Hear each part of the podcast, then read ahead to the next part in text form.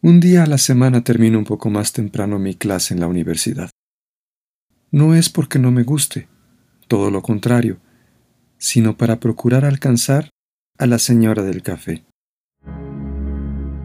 No, ella no es una vendedora como aquellas que lo venden con pan de dulce, bolillos y tamales en alguna de tantas esquinas de la ciudad, sino alguien a quien yo ya conocía sin llegar a conocer porque siento que es mejor así.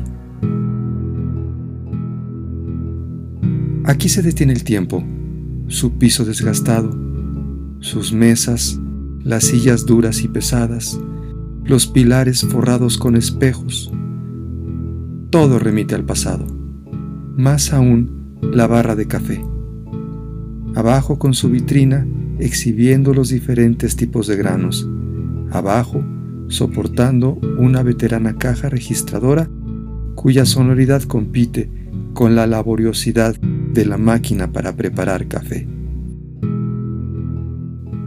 Entre los periódicos de los parroquianos se abre paso mi mesera de siempre.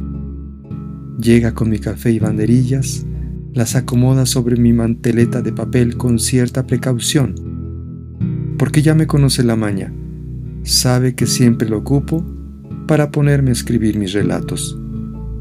Son las cosas que veo de la gente, las que me inspiran y me ayudan a aclarar mi mente. Cosas de la vida cotidiana, un poco parecidas a los que hace la señora que vengo a mirar, aunque ella los hace para que todo mundo la conozca. En cambio, los míos no más los hago para mí. Y de eso es precisamente de lo que me gustaría hablarle, alguno de los jueves en los que aquí la veo con su equipo de trabajo. Ellos con sus camisetas guindas del canal y ella siempre vestida de negro.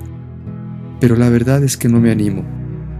Prefiero verla desde lejos, prefiero escuchar su voz, su risa y a veces hasta su mirada cuando ambos llegamos a coincidir porque solo me gusta verla, ya que hay cosas que prefiero llevar en el corazón.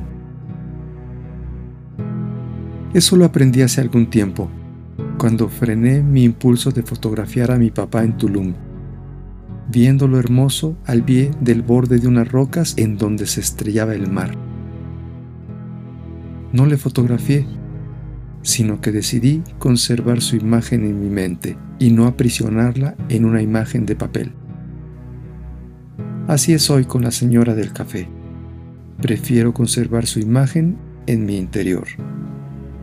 Así es como he aprendido a observar esencias, a cazar sabiduría emocional, sin nombrar, ni atrapar las cosas con palabras o conceptos, sin perturbar su esencia con mi mente, sino solo dejar que penetre en mi conciencia, lo más cercano a lo que ella es en sí a lo que es, sin el filtro que le imponen las palabras. Así es como hago el intento de observarme por dentro, viéndome, sin pensarme, sin tocar lo que veo, dejando pasar los pensamientos, no más viendo cómo surgen y se van. No sé si me explico, pero así es como funciono, poniendo mi atención en la esencia de las cosas, fotografiando el instante mental y no su mera superficie.